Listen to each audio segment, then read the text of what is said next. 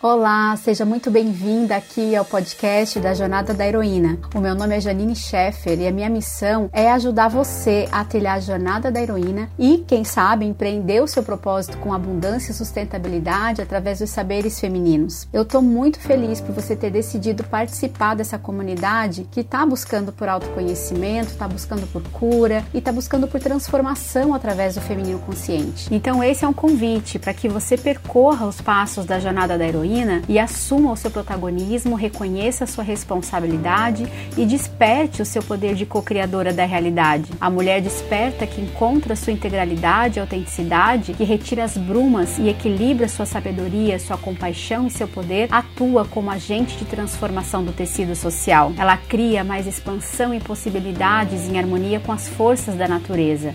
Ela retorna às origens e ao viver bonito através da roda da vida. Olá, seja muito bem-vinda ao capítulo 2 da Jornada da Heroína, a identificação com o masculino. Nesse segundo capítulo, a Maureen Murdoch vai trazer para gente um estudo, um ensaio, algumas informações bastante relevantes é, sobre o que acontece com as mulheres quando elas percebem, então, é, esse feminino como algo inferior, como algo dependente, como algo que não detém poder, né? Então que não, que não consegue se autorrealizar nesse mundo e ela e a menina observa isso na mãe, na avó, nas tias, nas irmãs, enfim, na sociedade como um todo, ela recebe esse tipo de informação. Então, tudo que ela quer é não se identificar com esse feminino. Então, ela vai para a identificação com o masculino. O que que acontece? A identificação com o feminino e a identificação com o masculino são passos normais, são coisas que nós é, passamos ao longo da nossa existência. Num primeiro momento, quando nascemos, temos um contato muito maior então com a energia do feminino na presença do, do, cuidador, e essa energia do feminino na presença do cuidador pode ser tanto um cuidador do sexo feminino quanto um cuidador do sexo masculino, pode ser o pai, pode ser a mãe, é a energia né, desse feminino através do cuidado que a gente experimenta e através de outras é, questões também que envolvem isso da nossa vida. A questão da nutrição, né, essa energia nutridora é uma energia feminina, a energia do cuidado é uma energia feminina. Lembrando que né, essa energia feminina não quer dizer gênero feminino, portanto, não quer dizer única e exclusivamente mulher, né? Assim como uma energia mais guerreira, mais aguerrida, é uma energia dita masculina, uma energia dita yang, mas que não fala única e exclusivamente com os homens, né? Assim como nós mulheres temos a energia do cuidado, porque possuímos esse feminino, os homens também é, possuem. O que acontece é que dentro da nossa sociedade, que nós já vimos lá no comecinho, né? Patriarcal, androcêntrica, machista e misógina, nós ah, estereotipamos esses comportamentos e, e aprendemos, né, principalmente no, no Ocidente, que alguns comportamentos são de menina e, portanto, futuramente de mulheres, e alguns comportamentos são de menino e, portanto, futuramente de homens, certo? Então, aqui nesse capítulo 2, a Maureen vai trabalhar o que acontece quando a menina percebe este feminino, essa energia feminina, personificada na mãe, ou, na, ou no cuidador, ou na cuidadora, como algo inferior né, como algo que não tem valor, como algo que não é visto, não é percebido, como algo que está um, relegado a papéis de, de, de, sacrifício, ou então, né, quando esse feminino está bastante machucado, bastante ferido, a gente vai ter então essa figura da mãe terrível, né, e essa sombra tudo que envolve a maternidade. Então, muitos e muitas de nós vamos perceber então essa energia do feminino como uma energia manipuladora, cruel, vingativa, é, maliciosa, mentirosa, enfim, uma porção de violenta, né, raivosa, e nós não vamos querer nos identificar com isso, ok? E nós vamos buscar então essa identificação com o masculino, que é supernatural essa identificação com o masculino, faz parte da nossa trajetória em busca disso. Porém, quando nós estamos dentro dessa sociedade disfuncional, a nossa identificação com o masculino pode estar sendo uma identificação com o masculino também disfuncional. E isso vai gerar uma série de transtornos, né, que essa heroína vai enfrentar, então, durante essa fase, mas principalmente, então, na idade adulta. Então, aqui no capítulo 2, na identificação com o masculino, tem a primeira parte que é chamada As Filhas do Pai. E a Maureen começa assim. Apesar dos sucessos alcançados pelos movimentos femininos, o mito que prevalece em nossa cultura é o de que certas pessoas, posições e eventos têm mais valor do que outros.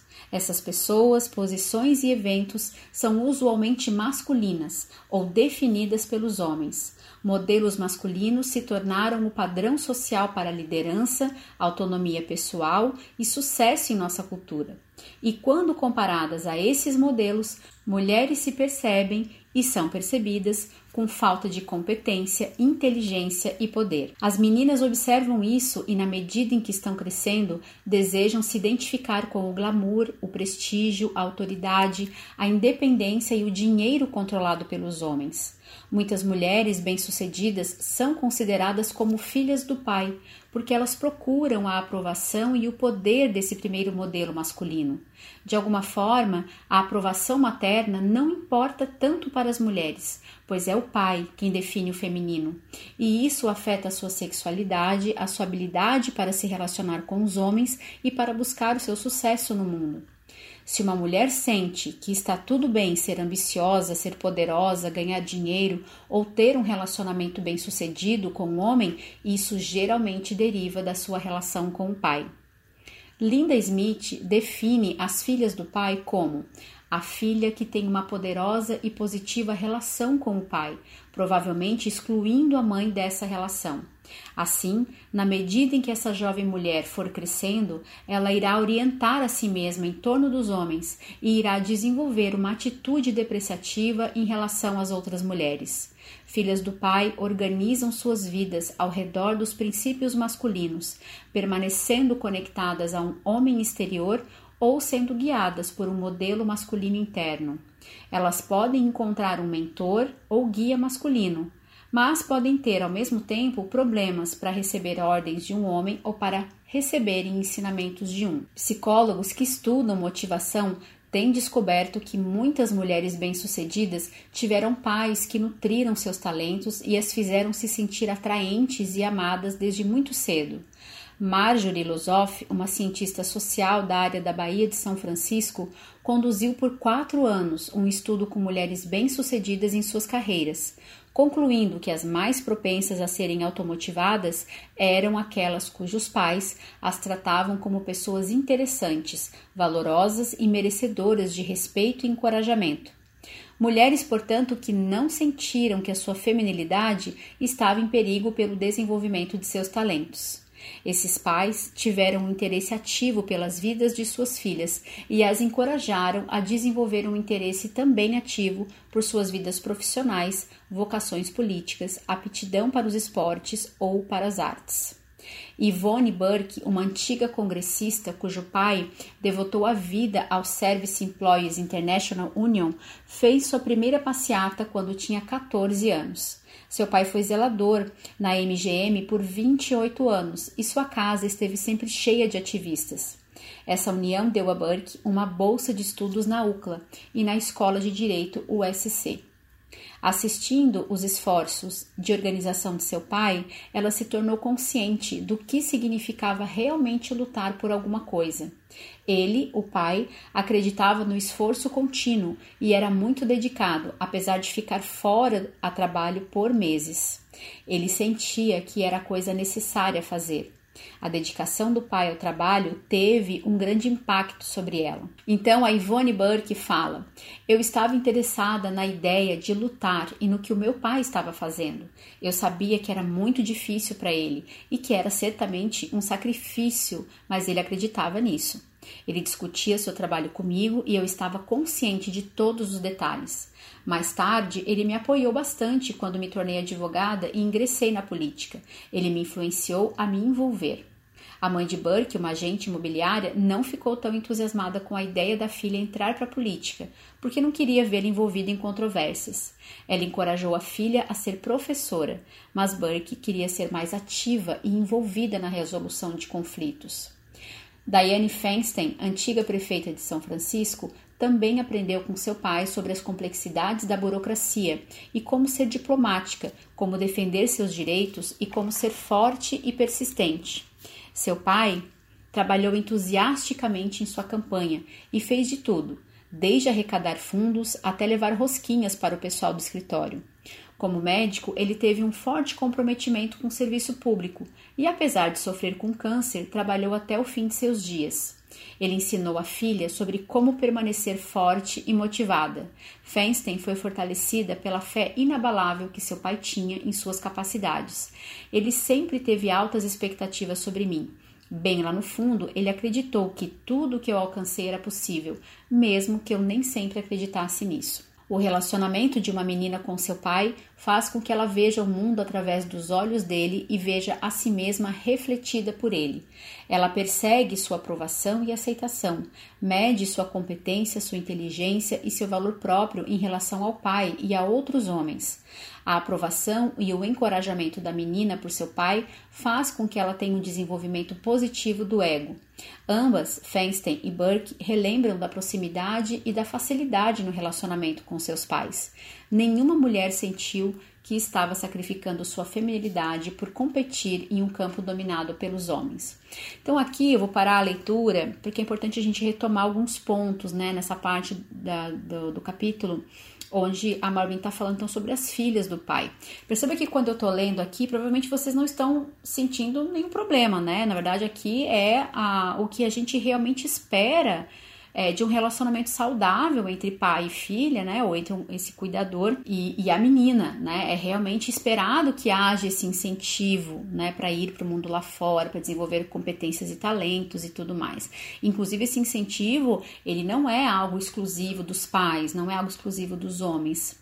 E a gente já vai entender o porquê que quando a gente vive todo esse incentivo, quando a gente vê toda essa positividade no masculino e atrás disso, né, ou antes disso veio toda uma deturpação do feminino e uma colocação desse feminino numa área de inferioridade, a gente vai ver então o porquê que a gente está falando das filhas do pai, né? É porque essas mulheres, então, que, se, que vão se identificar com esse masculino e vão renegar o seu feminino, porque esse feminino não é o feminino consciente, né? O feminino uh, verdadeiro, elas vão buscar então essa identificação com o masculino porque elas não querem ser identificadas com esse feminino deturpado, né?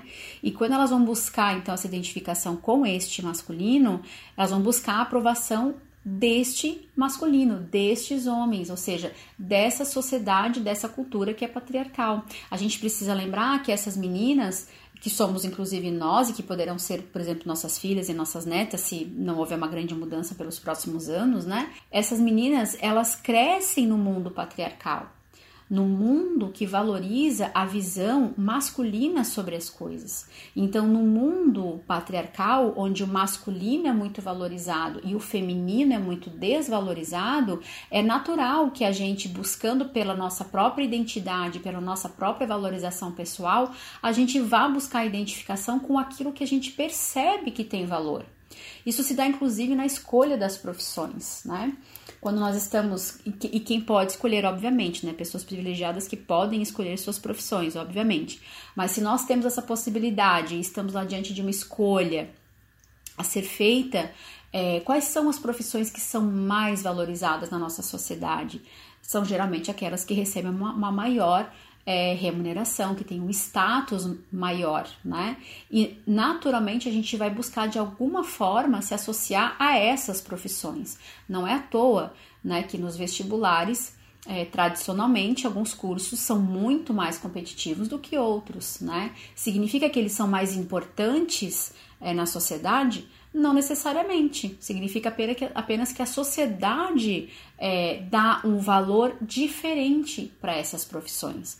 Assim como a nossa sociedade dá um valor diferente para o homem e para a mulher, para o masculino e para o feminino, tá? Então, quando essa menina sai em busca dessa começa esse processo de individuação e vai se identificando com esse masculino, é importante é, lembrar, ela já sai se identificando com o masculino que está deturpado, né? Um masculino que está bem estereotipado e que nada tem a ver com o masculino sagrado, que a gente vai ver lá nos próximos capítulos, que é aquele masculino do homem com coração, aquele masculino que faz o casamento sagrado com o feminino e que então gera toda essa sensação de integralidade, de plenitude dentro do ser, tá? Só para esclarecer isso, para não ficar assim, é, sem de repente vocês compreenderem é, essa parte.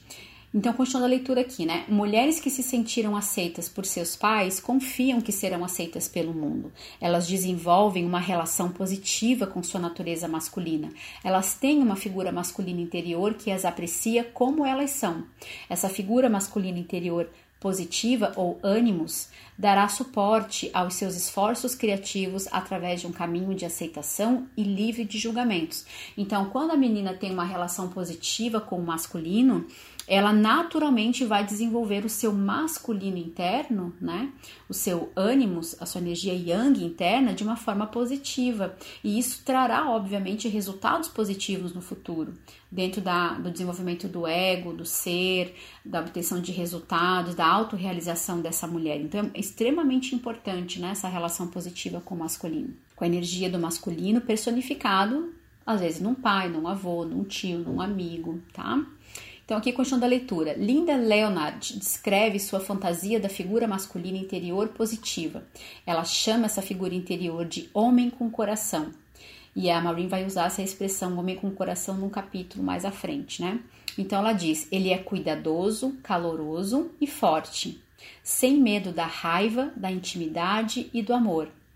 Eu vou parar aqui só para vocês uh, ouvirem as próximas partes, já prestando atenção no, no, que eu quero que vocês prestem atenção e que eu acho que é interessante nessa parte. Percebam que quando ela vai descrever esse homem com coração interno, ela está descrevendo características que são um, ditas do feminino, cuidadoso, por exemplo, caloroso, né, é do feminino, com a, atributos daquilo que a gente chama de masculino, forte, né? Então isso é algo do masculino. Então a gente já vai começando a internalizar a partir desse segundo capítulo essa ideia dessa integralidade, né? Que não se trata da gente exacerbar mais uma determinada característica e menos a outra, né? Se trata da gente trabalhar em harmonia. Então esse homem com o coração ele vai ser um guia interno importantíssimo para a mulher, né?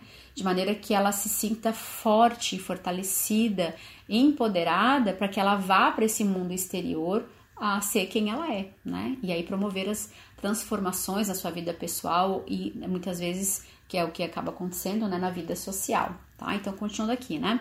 Então, esse homem com coração, ele é cuidadoso, caloroso e forte, sem medo da raiva, da intimidade e do amor. Ele fica comigo e é paciente, mas ele inicia, confronta e segue em frente.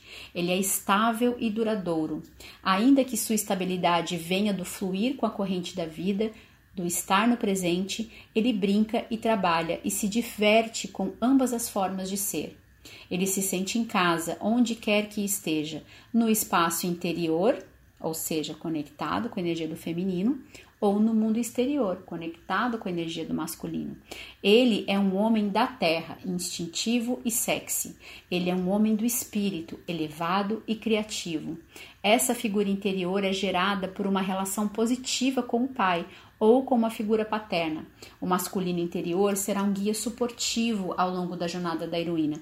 Então percebam que esse homem interno com, com o coração não é um homem. É, dizer assim, não é, não é a personificação de um homem, mas é o desenvolvimento de características importantes da psique dessa mulher. E quando a Maureen fala ali, né, que essa figura interior é gerada por uma relação positiva com o pai ou com uma figura interna, ela está falando o quanto é importante quando a gente consegue se relacionar com um masculino que não foi maculado pela, pelas uh, desvios né, e, e do patriarcado, o que ainda é bastante desafiador. Nós temos visto né, cada vez mais os homens buscando né, esse autoconhecimento, esse contato com esse masculino sagrado, esse resgate desse feminino interior para eles também, porque assim como nós mulheres né, temos o nosso masculino interior e isso é extremamente importante para nós, os homens também têm um feminino interior que, aliás, é extremamente massacrado neles, né? Que quando eles não têm esse feminino interior desenvolvido, eles caem num estereótipo da masculinidade tóxica,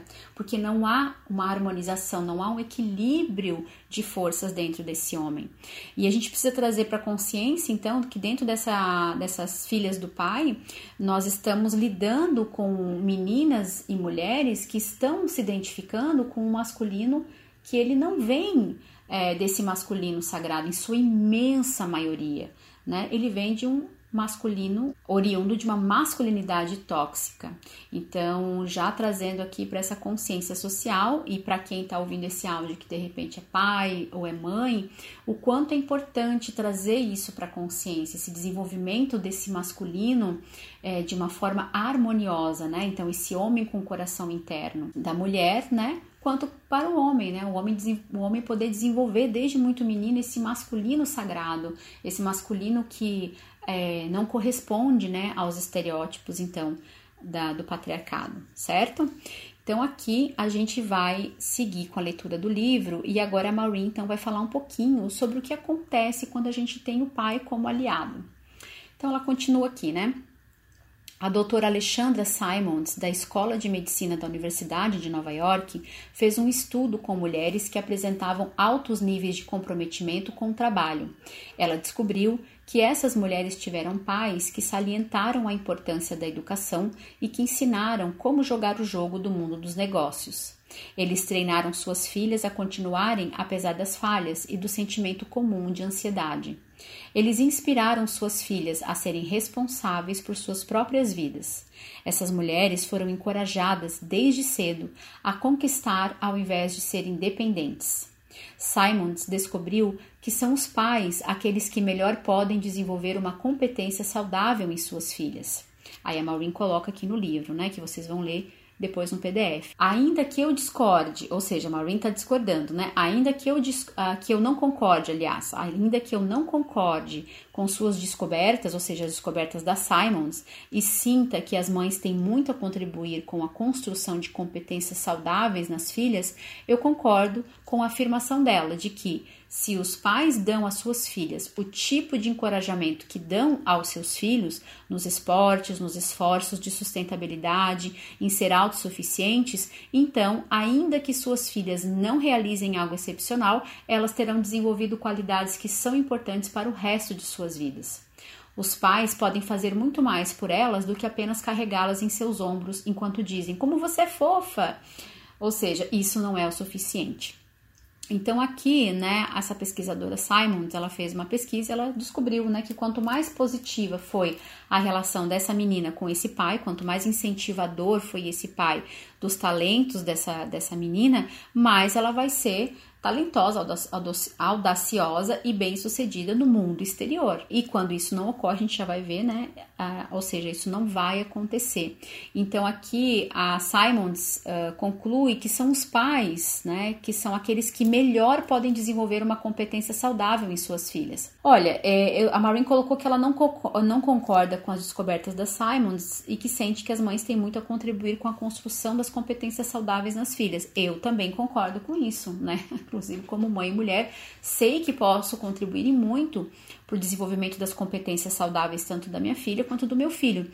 Mas é, fazendo aqui uma, uma, uma opinião, uh, dando aqui uma opinião bastante pessoal, é claro que quando a gente analisa o contexto histórico e cultural e o contexto social onde essas meninas estão inseridas dentro dessa sociedade que é sim patriarcal, androcêntrica, machista e misógina, vou falar isso muitas vezes, a gente precisa sempre contextualizar do que, que a gente está falando, é claro que são os homens aqueles que melhor se desenvolveram nessa sociedade do ponto de vista do sucesso, né? Esse sucesso uh, que, que. Esse tipo de sucesso que é valorizado pela nossa sociedade. São os homens que têm as, as ferramentas. É, que são valorizadas por esse tipo de sociedade, né? São os homens que são as figuras mais valorizadas dentro dessa sociedade. Portanto, eles vivem experiências completamente diferentes das experiências das mulheres, né?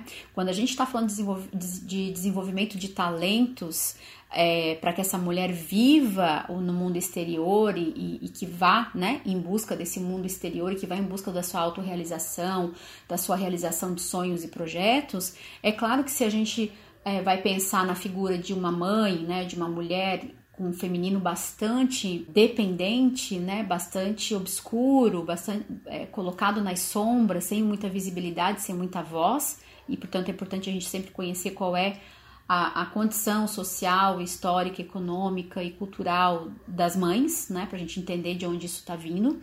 É, é, claro que essa mãe ela não vai ser a melhor desenvolvedora de competências para que essa menina possa viver o mundo exterior, né? Ela pode ser ótima para desenvolver competências do mundo interior, talvez, né? Ou seja, do mundo doméstico, do cuidado da casa, do lar e tudo mais, mas isso mantém essa menina presa nessa nesse estereótipo, nessa condição, nesse aprisionamento do feminino.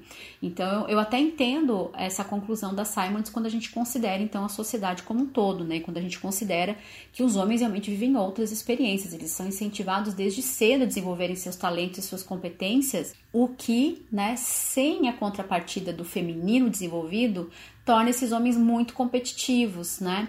E não competitivos assim no ponto de vista saudável, de se tornarem melhores naquilo que fazem, mas realmente de ficarem brigando, né? Muito por serem sempre uh, os, os melhores, né? E a ausência do feminino faz com que o ego dos homens seja muito fragilizado.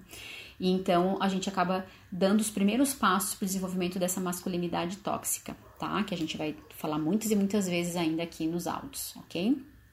E aí ela diz, né, que, ou seja, quando a gente está é, tratando da educação de crianças, né, da formação do ego, da, da, personalidade, da psique de crianças, e aqui no caso particular das meninas, né, que ela está falando, é, um pai ele pode fazer muito mais, né, para o desenvolvimento saudável da sua filha, se ele realmente se comprometer em incentivar essa menina a ser independente, a desenvolver seus talentos, a, a, a passar por cima das suas dificuldades, a a, a, a, lidar com as falhas, a lidar muitas vezes com os desafios que acontecem, né?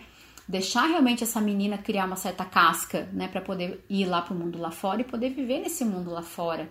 Os homens podem fazer muito mais, então, por, essa, por pelas filhas e pelas meninas do que simplesmente ficarem o tempo todo falando como elas são fofinhas, como são bonitinhas, como são gatinhas, como vão ser Miss isso, Miss aquilo, modelo daquilo, né? Então é importante a gente realmente sair desses estereótipos. E os homens, os pais, né, os cuidadores masculinos têm um longo caminho de desenvolvimento, então, é, dessa psique da menina quando estão sendo os cuidadores, né? Quando estão sendo os pais. Então, continuando aqui, né? Mulheres que receberam tal apoio, ou seja, um apoio positivo, masculino positivo, têm confiança para se moverem em direção a algo. Elas escolhem uma carreira que possui metas definidas e passos específicos para seguir. Ela cita aqui algumas, algumas que inclusive são carreiras valorizadas na nossa sociedade, né? Então, direito, medicina, é, negócios, empreendedorismo, educação, administração, diz para citar apenas algumas. Já mulheres cujos pais não apoiaram suas ideias e sonhos para o futuro é, ficaram com a impressão de que lhes faltava a capacidade de realizá-los ao longo da vida e alcançar sucesso. Então aqui a gente volta em questões básicas né, do nosso desenvolvimento. Então, quanto mais incentivadas e apoiadas é, nos nossos sonhos, nas nossas metas, quanto mais nós fomos encorajadas a irmos melhorando conforme formos caminhando, ou seja, não desistirmos dos nossos sonhos, né? Mas colocarmos todo o nosso coração, nosso potencial, desenvolver os nossos talentos para alcançar algo, mais a gente vai se sentir capaz de realizar qualquer coisa na nossa vida. E isso, obviamente, serve tanto para mulheres quanto para homens. Agora, quando nós não somos incentivadas, quando nós ouvimos que nós não somos, não somos competentes, quando nós, somos, nós, nós não somos tão boas, quando a gente fica ouvindo piadinha, quando a gente fica ouvindo desmerecimento, é necessário fazer um esforço maior para sair desse estereótipo. E aí a vida fica um pouco mais desafiadora. Isso também acontece com os meninos. Então, quanto mais esse menino é massacrado, né, a corresponder a um certo ideal, ou quanto mais ele precisa esconder e apagar o seu feminino, pior vai ser para ele na vida é, futura, porque ele não vai ter essa, essa ancoragem, né? Essa base dentro de si que vai fortalecer as suas escolhas no futuro. Então, aqui continuando, né? Algumas mulheres que são bem-sucedidas tentam não apenas imitar seus pais, mas também conscientemente estabelecem que não querem ser como suas mães, percebidas como dependentes, desamparadas ou supercríticas. Nos casos em que a mãe é cronicamente depressiva, doente ou alcoólatra, a filha alinha a si mesma com seu pai, ignorando a mãe, que se torna uma sombra na cama do andar de cima. O pai então carrega o poder não apenas do mundo exterior, mas também do mundo interior da filha. Então aqui a Maureen está falando de situações, né, onde essa, essa mulher, essa mãe, né, não está em nenhuma condição, né, ela tem alguma condição que, que que é percebida como ruim, né? Seja, seja no sentido de ser ruim o feminino que ela representa, seja realmente ela pode estar doente, ela pode ter depressiva, ela pode ser alcoólatra. E aí aqui caberia mais um podcast todinho, né?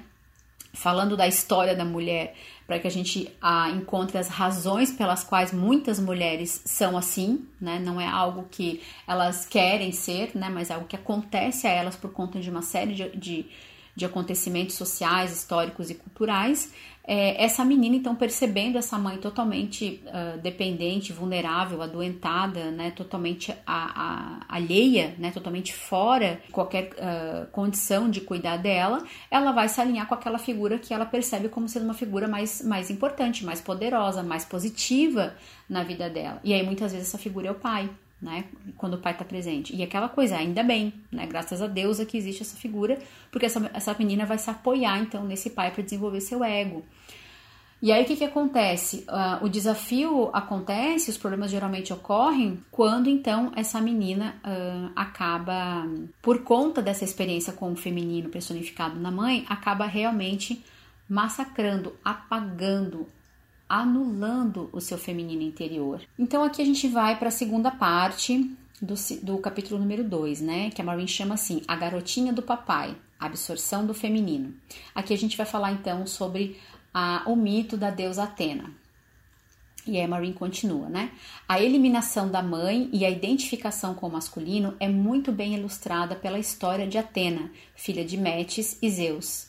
A absorção de Metis por Zeus pode ser vista como a representação do período de transição na história cultural da Grécia, que passou de uma sociedade matrilinear, ou seja, que seguia as tradições da deusa mãe, para um mundo dominado pelo ego masculino, ou seja, quando, nós, quando essa sociedade passou então a integrar, a trazer né, para o seu panteão a, a dominação então dos deuses masculinos sobre os femininos.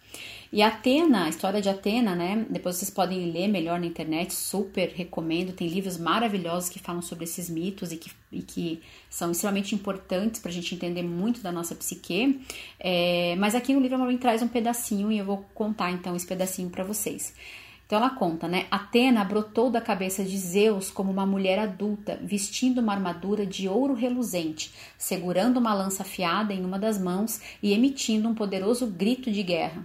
Após esse nascimento dramático, Atena associa a si mesma com Zeus, reconhecendo nele o seu único parente. A deusa Atena nunca reconheceu sua mãe Metis. Na verdade, Atena parecia ignorar o fato de que tinha uma mãe.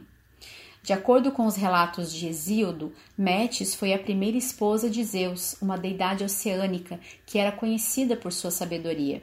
Quando Metis estava grávida de Atena, Zeus pediu que ela se transformasse em uma pequena gota de água e então engoliu-a. Era prenunciado que Metis teria duas crianças muito especiais: uma filha, que seria igual a Zeus em coragem e sabedoria, e um filho, um menino com, com um coração conquistador, que se tornaria rei dos deuses e dos homens. Ao engolir Metis, Zeus frustrou esse destino e assumiu os atributos dela, de Metis, para si mesmo. Atena foi a linda deusa guerreira que protegeu seus heróis gregos em batalha. Ela era deusa da sabedoria e das artes, uma mestra estrategista, diplomata, tecelã e patronesse de cidades e civilizações.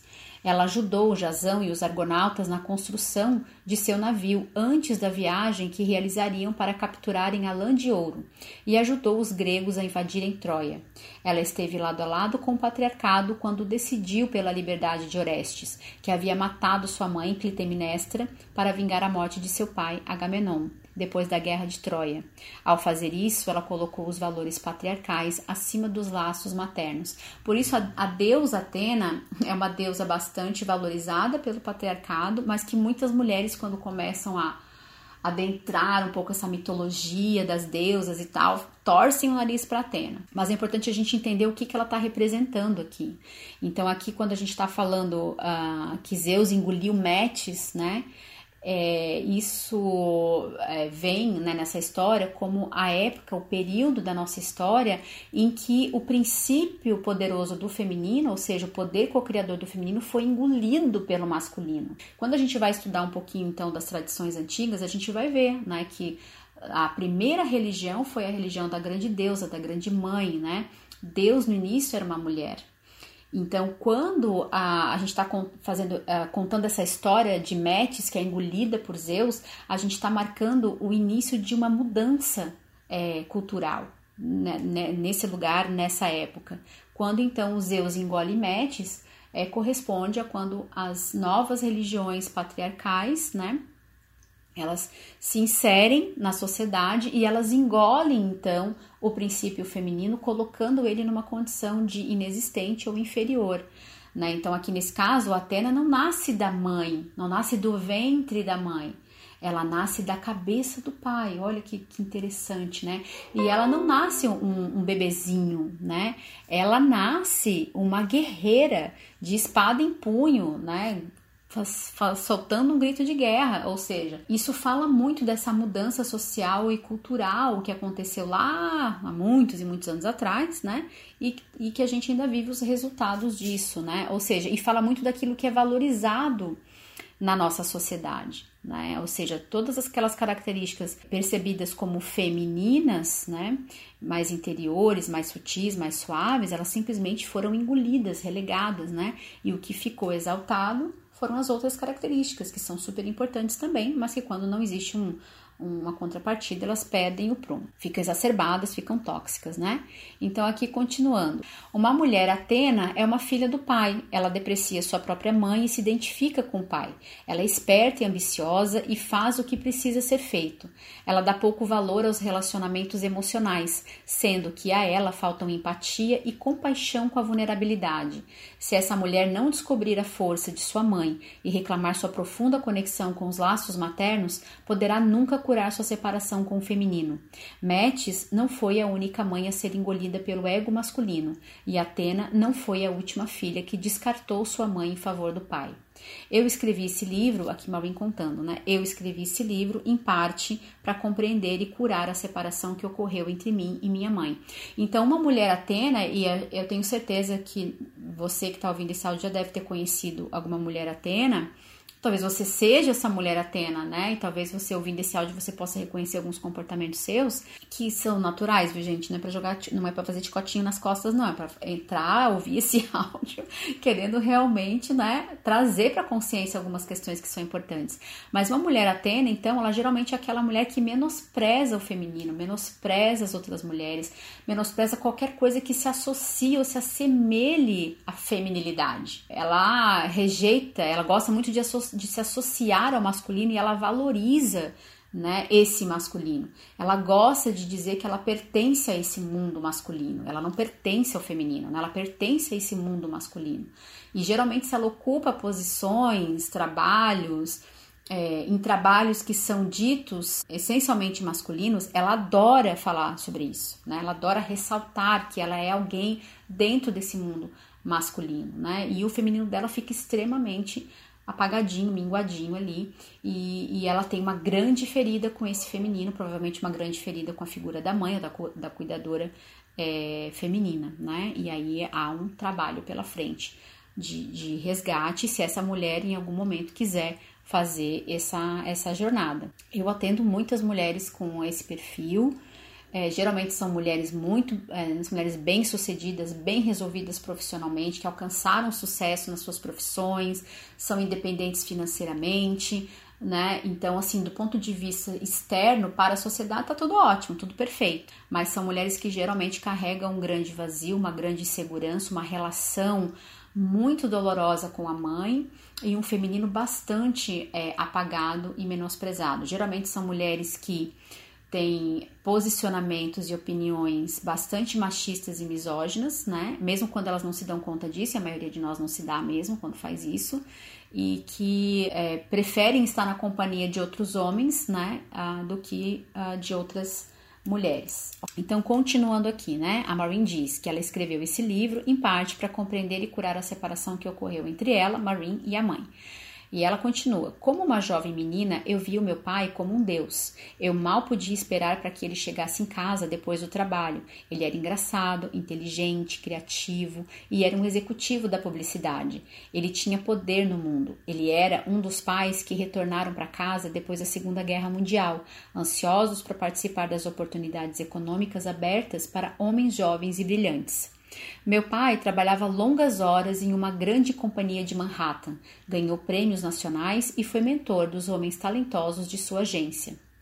Para mim, ele não podia fazer nada de errado. Ele era o amor da minha vida.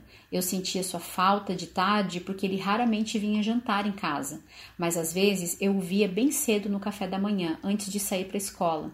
Suas misteriosas idas e vindas cedo pela manhã ou tarde da noite lhe davam proporções míticas diante dos meus olhos juvenis.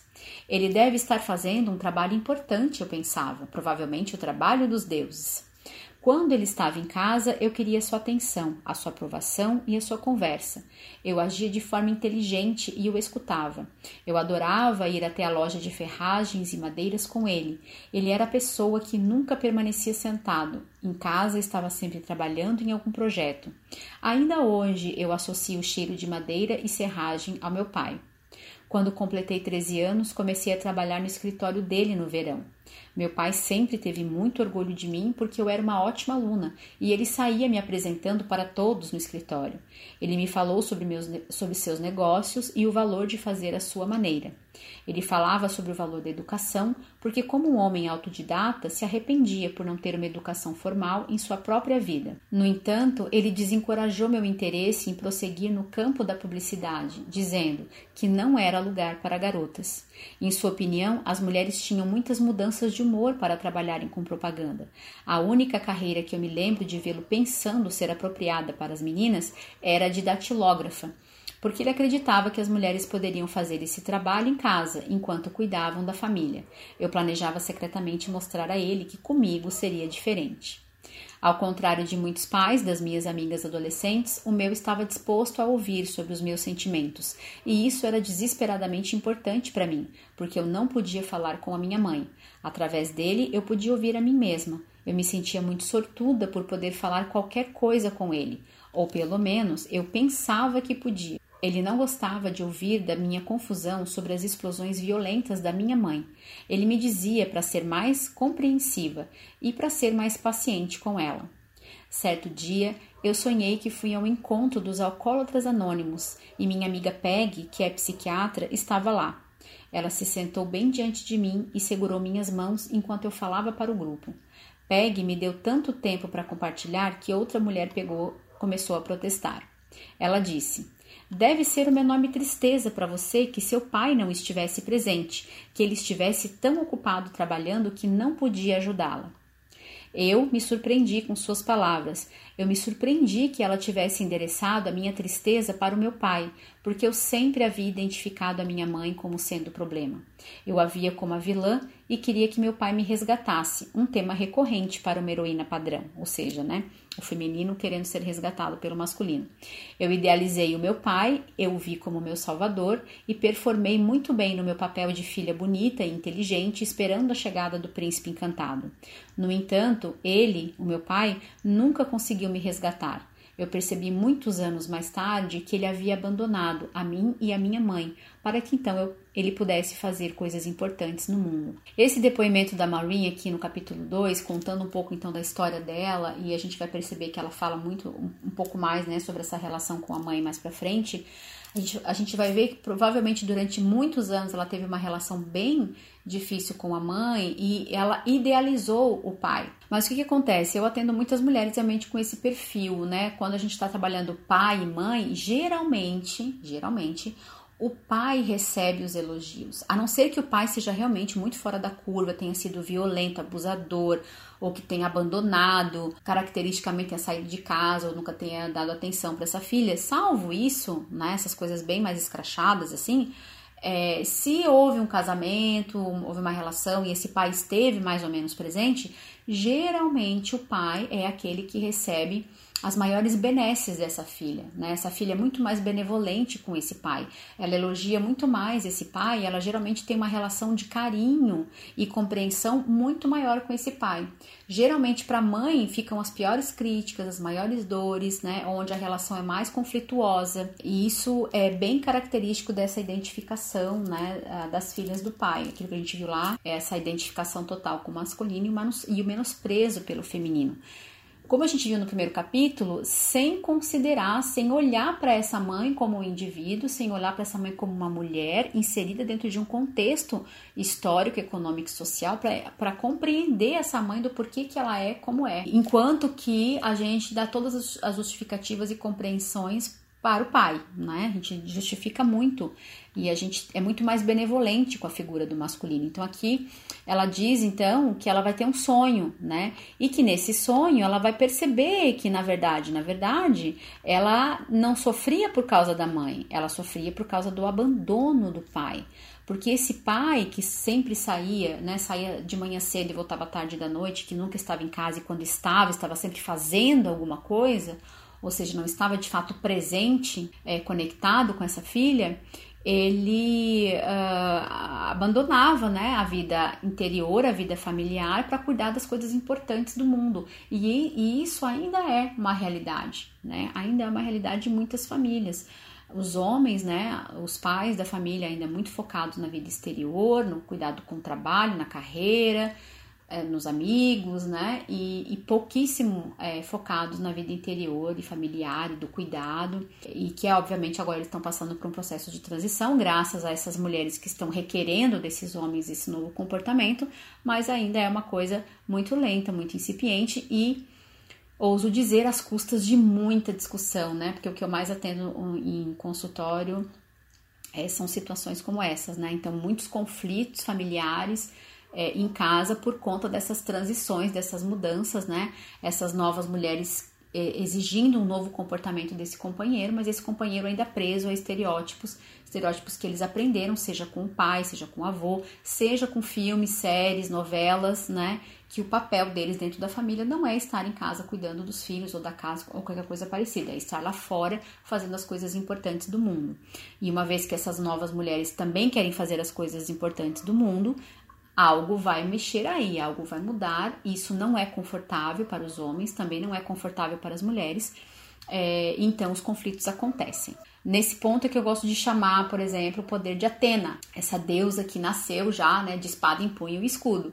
Ainda hoje gravava um áudio com uma cliente minha onde eu disse exatamente isso. Nós precisamos escolher quais são as batalhas que nós vamos lutar. E algumas, em, em algumas batalhas a gente precisa realmente encarnar essa essa Atena, né? E nascer já de espada em punho com o nosso escudo e nos definindo muito bem, sabendo muito bem quais são as batalhas que vamos lutar, que caminhos vamos percorrer, né? Quais são os pontos que vamos defender, né? Quais são, a, quais são os limites que vamos ancorar, né? Com a nossa espada e nosso escudo.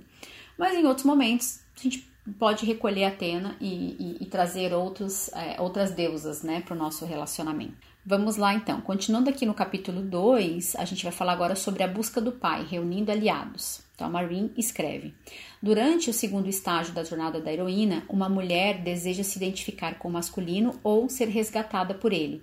Quando ela decide romper com a imagem estereotipada do feminino, inevitavelmente iniciará a tradicional jornada do herói. Ela veste a sua armadura, monta em seu corcel moderno, deixa as pessoas amadas para trás e vai em busca do seu tesouro dourado. Ela afina as habilidades do conhecimento, procura claramente pelas rotas definidas para o sucesso. Ela vê o mundo masculino como saudável, divertido, apaixonante e orientado para a ação. Homens fazem as coisas, seu combustível é a sua ambição. Esse é um período importante no desenvolvimento do ego de uma mulher. Nossa heroína procura por regras e modelos que podem mostrar a ela os passos no caminho. Esses aliados masculinos podem tomar a forma de um pai, um amigo, um professor ou treinador, de uma instituição que possui o diploma ou o salário que ela procura, ou um líder religioso, um padre ou Deus. Esse aliado também pode ser uma mulher identificada com o masculino, talvez uma mulher mais velha, sem filhos, que jogou pelas regras do time e percorreu o caminho até o topo. Gil Barad, que é vice-presidente executiva de marketing, designer de produtos para web e desenvolvedora da Mattel Toys, é uma das mais altas executivas da América e acredita seu sucesso não apenas ao seu time ou à sua capacidade de motivar os empregados, mas também aos muitos mentores com quem ela pôde trocar conselhos ao longo dos anos. Ela descreve seu estilo de gerenciamento, que é unicamente dela, como formado a partir de seu estado sensível e intuitivo, mas também pelo uso de feedbacks positivos, que são a base dos valores que ela aprendeu de seus pais. Ela cresceu em uma casa criativa, com muita estimulação mental e foi afortunada por ter um pai que sempre lhe disse: Você pode ser o que quiser. Apenas seja boa no que você faz. Coloque sua mente nisso, aprenda o que você precisa e vá em busca do que deseja. É, e aqui ela continua, né? Muitas mulheres buscam o poder e a autoridade é, se transformando em um homem ou se transformando em alguém que os homens admiram. Isso não é uma coisa negativa no início, porque buscar a validação masculina é, além de uma transição saudável para a fusão com a mãe, um passo importante para a mulher desenvolver a sua independência em uma sociedade patriarcal. A jovem mulher que se identifica com o que pode ser chamado de qualidades positivas do pai, como disciplina, tomada de decisão, direção, foco, coragem, poder e autovalorização, encontra ela mesma o caminho para alcançar o sucesso no mundo. Então eu percebo aqui, né, que ó, isso é bem importante de ressaltar. A identificação com o masculino por si só não é algo negativo. Todos nós, meninos e meninas, em algum momento vamos passar por essa jornada da identificação com o masculino. A grande questão aqui é com que masculino nós estamos nos identificando e a partir de que base, né? A partir de que relação com o feminino. Se nós temos um feminino fortalecido, nós vamos nos identificar muito provavelmente com um masculino fortalecido, porque nós não vamos aceitar algo diferente, né? E nós vamos trazer então um, um certo equilíbrio para essa balança de energias dentro do nosso ser. Ou seja, vamos ter um feminino forte e um masculino forte, trabalhando em harmonia no desenvolvimento do nosso ego, da nossa psique, e que provavelmente gerará né, uma pessoa na vida adulta, capaz então de ir em busca dos seus sonhos, de realizar as suas metas, de ser feliz, de saber os momentos em que ela deve ir para o mundo lá fora, respeitando os seus momentos de interiorização, vivendo em harmonia com os ciclos, né, de si, da natureza. Muito importante isso, né? Porque isso só se dá quando a gente tem um feminino forte. Então, a identificação com o masculino por si só não é ruim, né? A grande questão é com que tipo estamos nos identificando e por que razão, né? Querendo buscar o quê? Agora, essa identificação com o masculino ela vai ter que acontecer em algum momento para o próprio desenvolvimento saudável dessa mulher. E nós vamos ter que aprender as regras de como se vive nesse mundo patriarcal, né? Pelo menos inicialmente. Depois a gente geralmente acaba dando uma, né? Depois lá na frente dos próximos capítulos a gente vai aprender sobre isso, sobre essas descidas e esses eh, momentos de transição e ritos de passagem na nossa vida. Mas em algum momento a gente vai ter que compreender o mundo que nos cerca, a sociedade onde vivemos, a cultura onde estamos inseridas. E isso pressupõe que a gente compreenda as regras do jogo do mundo patriarcal. E essas regras do jogo a gente aprende no que diz respeito a trabalho, carreira, dinheiro, independência econômica, a gente aprende muito com o papai. E a gente também aprende as regras do mundo patriarcal com a mamãe, mas aí dentro de um outro aspecto. Claro que muitas famílias já são diferentes, né? Eu não estou aqui falando sobre essas exceções, estou falando sobre algo que é uh, ainda é muito comum. Então aqui a Maureen continua, né? E isso pode ser muito prejudicial, ou seja, né, quando a mulher busca essa identificação com o masculino e que ela acredita que ela só tem valor se ela for alguém que os homens admiram ou se ela for uma, alguém extremamente parecida com o homem, tá? Então isso é muito prejudicial, porque a mulher passa a acreditar então que ela só existe pelas lentes da atenção ou da definição masculinas. Em As Aventuras de Alice no País das Maravilhas, Lewis Carroll cria uma paródia para a crença de que aqueles com poder político são os que podem definir as identidades daqueles que são considerados desprovidos de poder. Tweedledum e Tweedledee dizem a Alice que ela existe somente na imaginação do Rei Vermelho. E aí ele, ela transcreve um trechinho do livro. Ele está sonhando agora, diz Tweedledee. E com o que você acha que ele está sonhando?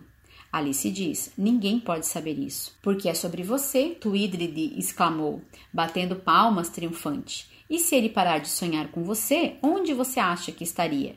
Onde eu estou agora, claro, disse Alice. Você estaria em lugar nenhum, porque você é apenas uma das coisas no sonho dele. E se o rei acordar, acrescentou Tweedledum, você já era. Bang! Será apagada como uma vela. Então, nesse trecho aqui, a Maureen está chamando a atenção para essa relação de poder, né, dentro dessa sociedade, dentro desse masculino, que a gente vai aprofundar um pouco mais ainda para frente, tá? Eu vou deixar vocês com esse finalzinho de leitura aqui, para a gente seguir para a próxima parte. É, ainda dentro do capítulo 2, né? Então aqui a Maureen fala a falta do aliado masculino positivo. O que, que acontece então quando não existe esse aliado masculino positivo?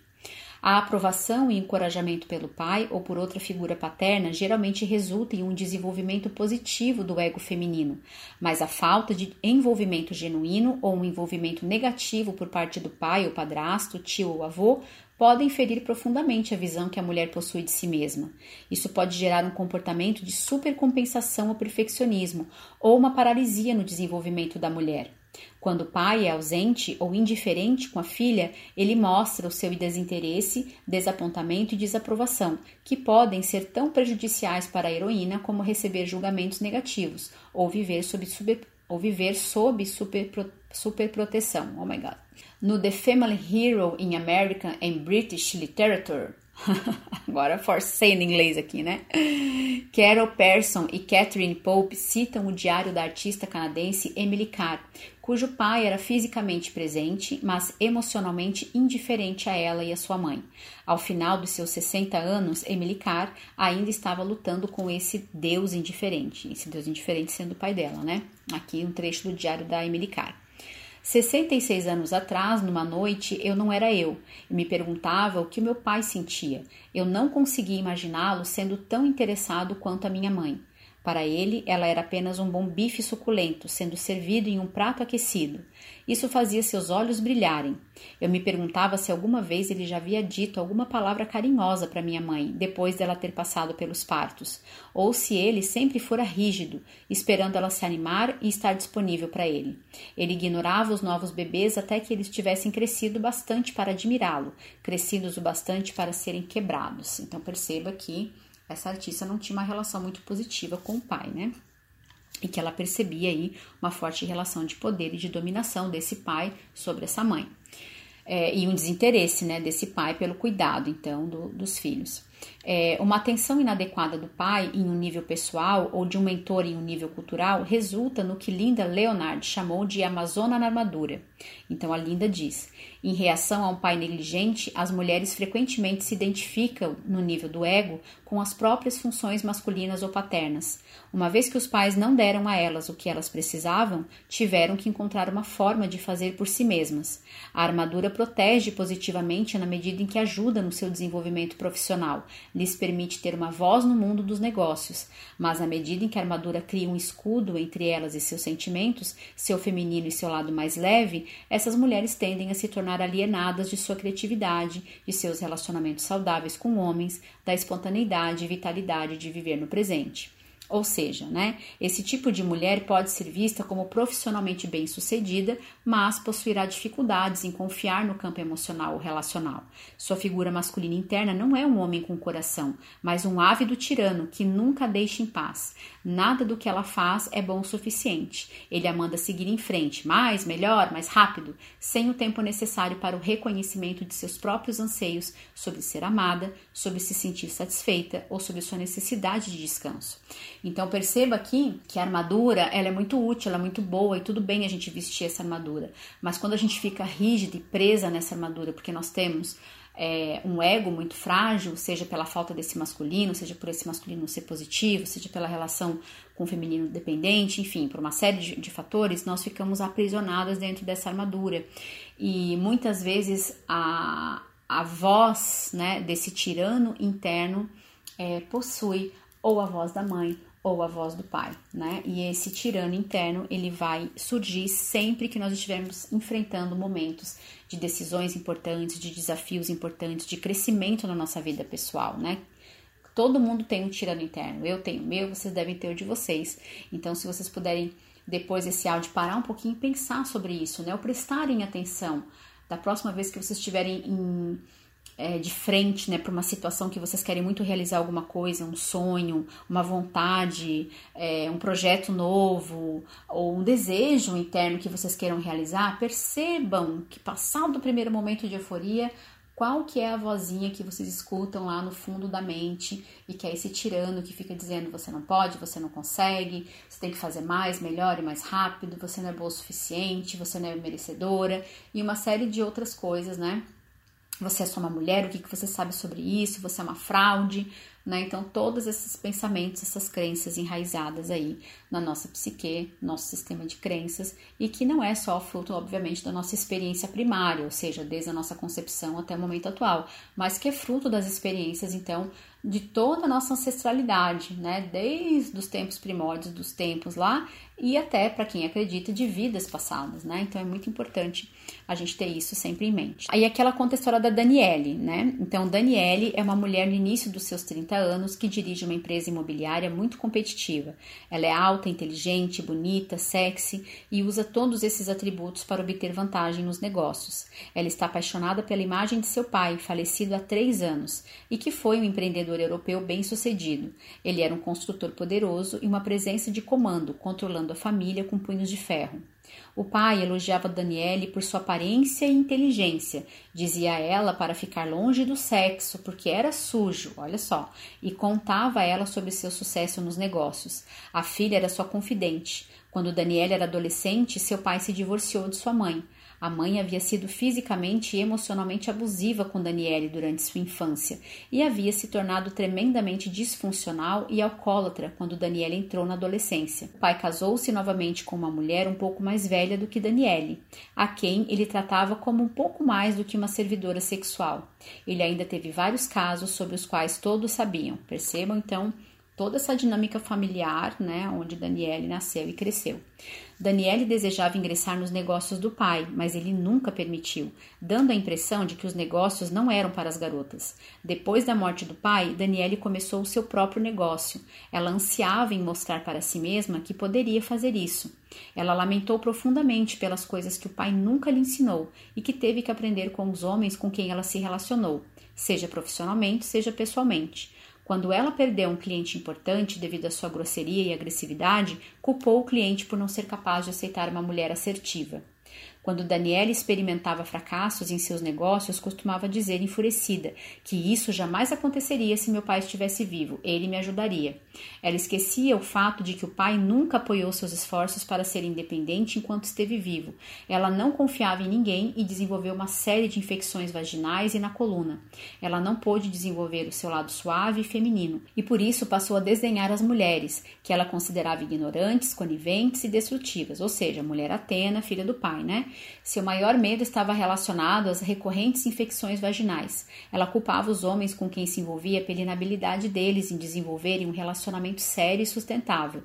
Usando um exercício de visualização criativa, eu a encorajei a se comunicar com as feridas abertas em sua vagina. Ao fazer isso, Daniela entrou em contato com a razão central de sua raiva. Assim disse a Daniele. Eu estou indignada, porque eu tive que me tornar uma heroína desde muito cedo para combater a minha mãe. Eu era muito pequena para lidar com suas crises de loucura. A única coisa que o meu pai me dizia era para ignorá-la, enquanto ele saía pela porta para realizar as coisas poderosas do mundo. Ele não me protegeu. Realizar as coisas do mundo lá fora está além do meu alcance. Competir está além da minha compreensão. Eu acabei me sentindo superior e impaciente com as pessoas porque eu sempre mantive uma posição superior e de poder na minha família.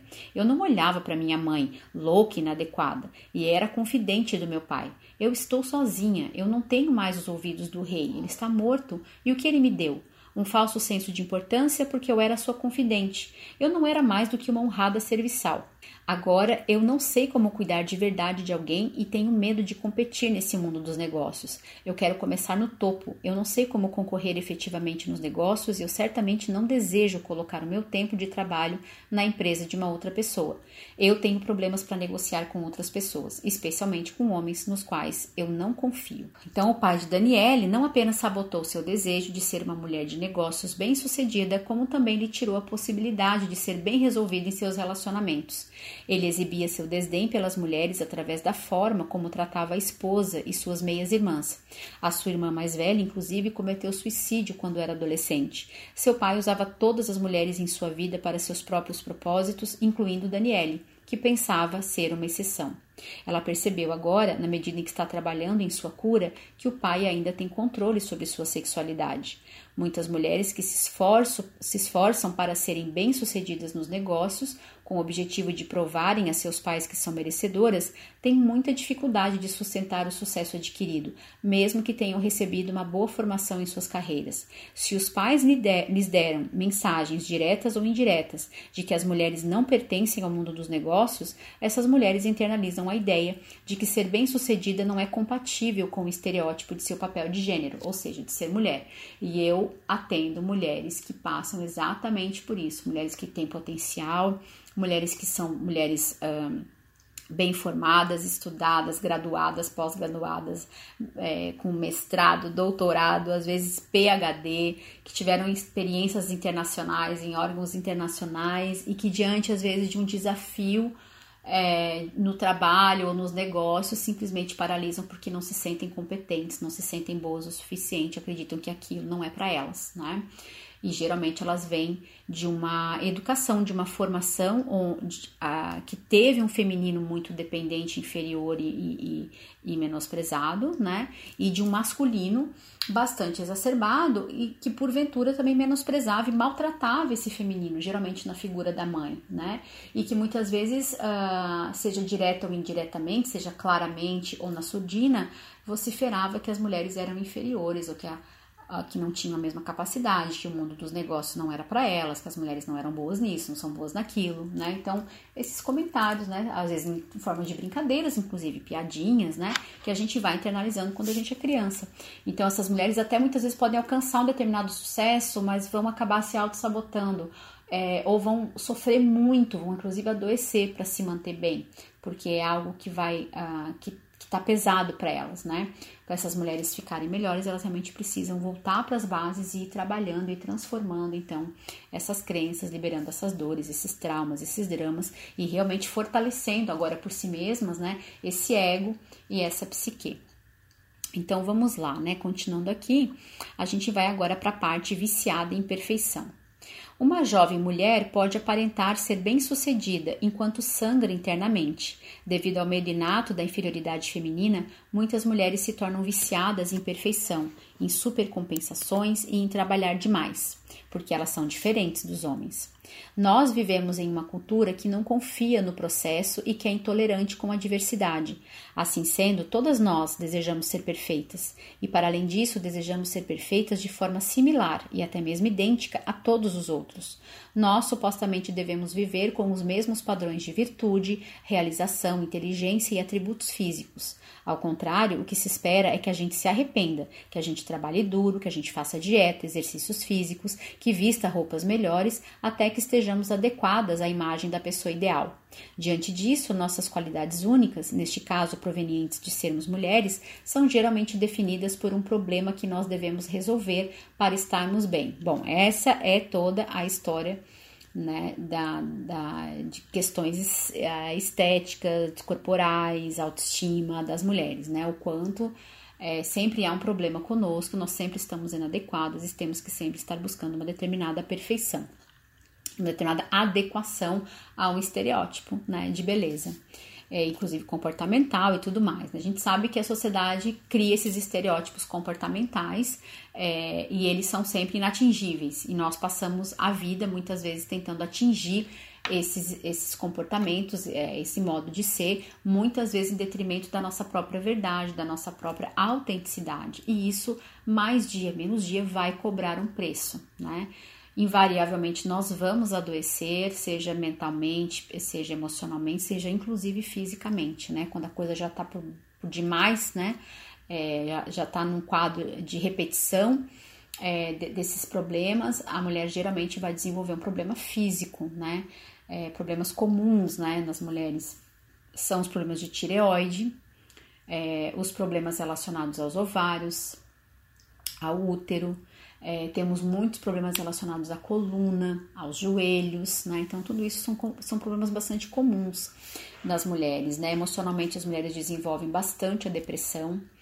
É, algumas é, chegam a ter síndrome do pânico. Uma imensa quantidade de mulheres está com diabetes, né? Então, a gente precisa realmente parar é, e, e, se olhar e, e perceber, né? Todas essas dores que nós carregamos, todos esses traumas, todos esses dramas e realmente iniciarmos um processo aí corajoso de liberação disso, né, para que a gente possa abrir mais espaço para ser quem a gente é, né, não tentando corresponder à expectativa de ninguém, mas única e simplesmente é, sendo livres para sermos quem somos e para colocarmos a nossa alma no mundo, né, isso realmente é muito empoderador, é muito libertador.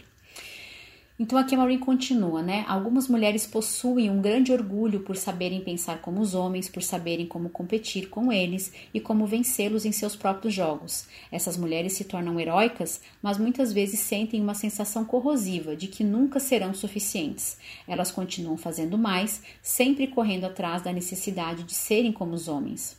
Crescendo em uma casa católica, eu percebi que muito da falta de autoestima das mulheres vinha do fato de elas não terem sido feitas à imagem e semelhança de Deus. A experiência que muitas meninas tiveram com seus pais é a mesma que elas tiveram com Deus, amadas, porém deixadas de lado, sempre temerosas porque possuíam uma genitália diferente. Nancy é uma mulher com cerca de 40 anos que retornou para a faculdade de Direito depois de 20 anos como uma ativista social e performática. Quando ela estava fazendo seus trabalhos para a faculdade, percebeu que estava gastando muito tempo e energia para realizá-los perfeitamente. Ela colocava muito mais energia e esforço do que era solicitado. Devido a isso, nunca terminava seus trabalhos a tempo e suas notas acabavam refletindo o fato de que sempre os entregava com atraso. Nancy não possui falta de inteligência ou falta de habilidade para realizar os trabalhos, ela faz demais. Quando eu perguntei a ela para quem ela estava tentando dar as respostas perfeitas, ela me respondeu: meu pai. Ela me contou sobre uma lembrança recorrente de uma conversa que havia tido com seu pai quando ainda era uma menina. Ele era um caminhoneiro com grande senso de humor e a tratava como menino. Bem, eu queria que você fosse um menino, ele dizia, mas como você não é, quanto é nove vezes nove? E aí ela conta: Eu sempre tinha a resposta certa para qualquer coisa que ele me perguntasse, relembra Nancy. Eu memorizava as estatísticas dos esportes, as palavras no dicionário e a capital de cada estado para estar sempre preparada. Era ótimo para minha memória, mas eu não sabia o que significava ser uma menina. Tudo o que eu sabia era que havia algo de errado comigo, porque eu não era um menino e precisava descobrir como consertar isso. Nancy foi definida pela ideia do pai do que significava ser uma menina.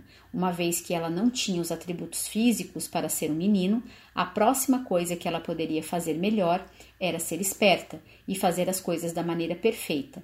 Meu próprio pai me explicou isso dessa forma: se você não pode fazer direito, então não faça nada. Que eu internalizei como uma regra para não tentar nada a menos que eu pudesse ser a melhor naquilo. E uau, né? Como, como trazemos isso na nossa nosso sistema de crenças, né? Como trazemos então, é, se crescemos com pais muito rígidos, e claro que essa figura desse masculino é, estereotipado e tóxico pode estar também na figura de uma, de uma mãe que também já tenha sido essa mulher identificada com o masculino, né? pessoas extremamente críticas, extremamente exigentes, acabam criando filhos com um ego bastante uh, frágil e inseguro. Acabam gerando exatamente o contrário daquilo, daquilo que esperam quando são assim exigentes com os filhos, né? E, e muitas mulheres uh, que eu atendo vivem essa realidade de nem sequer eh, do medo de falhar, né? Do medo de errar, de, elas sentem que não podem errar, elas não podem tentar alguma coisa. Se, se for para tentar, tem que dar certo, e tem que dar certo de primeira e tem que ser perfeito logo da primeira vez, porque cresceram dentro de uma uh, criticidade muito grande, né? Com pouco espaço para liberdade, com pouco espaço para falha, para aprendizado com pouca valorização do processo, muita valorização do resultado. Isso é uma característica bastante forte da nossa sociedade né, ocidental, pautada por esses valores então do patriarcado. Então aqui a gente vai continuar né, com o capítulo 2, onde a Maureen diz: aprendendo as regras do jogo com o papai. As meninas aprendem desde muito cedo, através de suas brincadeiras, como conseguir a atenção e a aprovação de seus pais. Elas podem ser inteligentes, fofas, recatadas ou sedutoras. Poder e autoridade são questões paternas, tanto dentro de casa quanto fora dela. O primeiro homem com quem a menina flerta é com seu pai. Como ele responde a ela é crucial para o seu desenvolvimento sexual. Um pai caloroso, brincalhão e amoroso é muito importante para a saúde sexual da menina. No entanto, o primeiro objeto do amor dessa menina continuará sendo seu primeiro contato, ou seja, sua mãe. Do outro lado, um pai dominador, possessivo e julgamental pode minar e até mesmo destruir o desenvolvimento heterossexual de uma menina.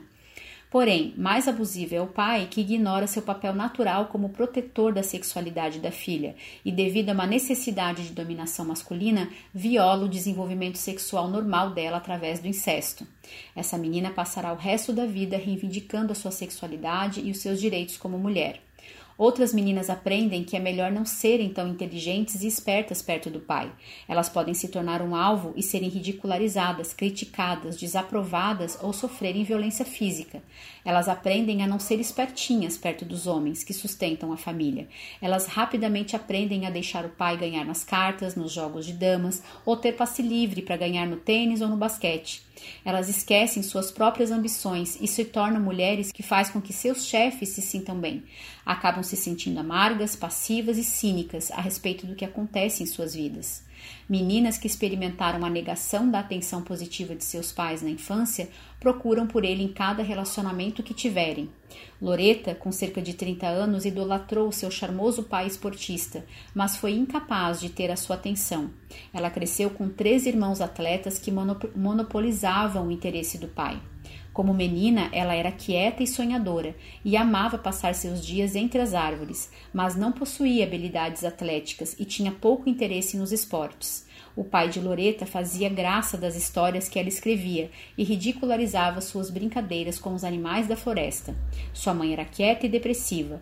Loreta não sabia como entrar no mundo dos homens que viviam ao redor dela, então ela se casou com esse mundo. Loreta conta: Meu primeiro marido foi um jogador de beisebol, então eu ia aos jogos e convidava meu pai para assisti-los comigo. Ele seguiu de perto a carreira do meu marido, mas não tinha nenhum interesse em mim. E quanto mais tempo eu passava com John, no intervalo entre as temporadas, mais eu percebia que não tínhamos nada em comum. Então eu me casei com Mike. Ele era mais velho e muito parecido com meu pai. Ele havia sido atleta amador, nunca foi profissional, então eu acreditei que as coisas seriam diferentes. Ele era escritor como eu, mas sempre me dizia que eu não tinha talento. Depois de três anos ouvindo isso, percebi que estava começando a desaparecer, exatamente como a minha mãe. Eu deixei Mike e isso demorou um pouco para curar, mas poucos anos depois de separada, despertei para o fato de que estava casando com esses caras num esforço para preencher o buraco gigante deixado pela rejeição do meu pai por mim. Eu parei de sair com escritores e foquei na minha escrita. Agora eu estou saindo com um professor da high school, que não se parece em nada com meu pai, não gosta de esportes e está interessado naquilo que eu tenho para dizer. Nós realmente nos divertimos juntos e é a primeira vez que eu me sinto bem sendo uma mulher. Eu não sei se iremos nos casar, mas eu sei que não irei mais procurar pelo meu pai. Então, essa mulher iniciou já um processo, né, uma jornada de autodescoberta de si, de olhar realmente para o passado e perceber esse, é, o quanto dessas experiências passadas moldavam as suas escolhas, né? E isso é muito lindo, gente. Esse é, essa é realmente a jornada da heroína, que é um processo de autodescoberta, de autoconhecimento, de desenvolvimento é, emocional, mental, né? De, é, de consciência de si. É a jornada da rumo à autonomia, né? Rumo à liberdade, umas escolhas alinhadas a quem a gente é. Isso não tem, não tem preço, né? A nossa própria jornada é, como pessoas, né? Como ser, né? Como ser nesse mundo. Então, aqui na última parte né, desse segundo capítulo, que é colocando o patriarcado em aviso prévio. Parte da busca da heroína é encontrar um trabalho no mundo que lhe permita encontrar sua identidade. É importante para uma mulher saber que ela pode sobreviver sem depender de seus pais ou de outras pessoas. Assim, ela poderá expressar seu coração, sua mente e sua alma. As habilidades aprendidas durante essa primeira parte da jornada heróica estabelecem a competência de uma mulher no mundo. Eu não estou dizendo com isso que as qualidades necessárias para o sucesso e a realização são formadas apenas a partir do masculino, ou que o pai é o modelo principal para essas qualidades no mundo. Mas o fato é, no entanto, que o sistema onde nós estamos inseridas, vivemos e trabalhamos é primordialmente, um sistema patriarcal, que valoriza mais os homens do que as mulheres. Isso está certamente mudando, mas a mudança ainda é lenta. A contínua desvalorização de mulheres no mundo exterior influencia a forma como essas mulheres se sentem a respeito delas mesmas e também como elas percebem o feminino. As mulheres não estão mais dispostas a serem percebidas como inferiores. No momento presente, as mulheres estão atravessando uma transformação interna profunda em resposta ao patriarcado. Esse movimento interno está gradualmente sendo refletido nas mudanças sociais e políticas atuais. Enquanto eu sei que temos um longo caminho até alcançarmos equidade de gênero e equidade racial, eu também sei que uma menina que cresce hoje em uma família onde os valores femininos são valorizados e honrados se transformará em uma agente de mudanças saudáveis para as famílias e os relacionamentos do amanhã. Que seus masculinos internos sejam um homem com coração. Então, nessa parte final desse segundo capítulo, eu assino embaixo do que Marvin disse agora. E o meu desejo para vocês nesse final, então, desse capítulo 2, a jornada da heroína, é que vocês possam fazer uma reflexão né, sobre essa relação que vocês desenvolveram com o masculino, com os homens das vidas de vocês e que vocês consigam, ao longo dos próximos dias, trazer para consciência o porquê vocês escolhem o que vocês escolhem que vocês possam também trazer para a consciência essa vozinha interna desse tirano interno e perceber muitas vezes a quem que vocês estão querendo agradar, a quem que vocês não estão querendo decepcionar. Porque eu já atendi muitas mulheres que ficaram aprisionadas em trabalhos, em profissões, em estilos de vida que não tinha absolutamente nada a ver com o que elas queriam e com aquilo que preenchiam a alma delas, mas que elas não, não tinham coragem de mudar porque elas tinham muito medo de decepcionar o pai. E aí foi preciso fazer todo um trabalho de transformação desse sistema de crenças, dessas memórias, desse sentimento, para que essa mulher se sentisse então encorajada e empoderada para poder tomar uma decisão. Muitas vezes toma muitas decisões ao longo da vida, a gente nem sabe muito bem por que, que escolheu.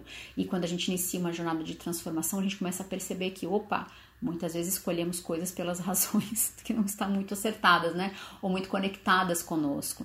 É, mas é sempre, é sempre tempo de iniciar, né? É sempre tempo de começar essa jornada realmente de autonomia, em busca de liberdade, em busca de mais consciência de si.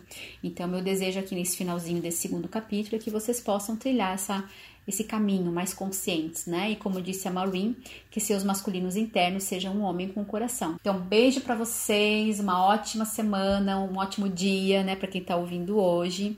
E a gente se encontra então no próximo áudio. Beijo, tchau, tchau.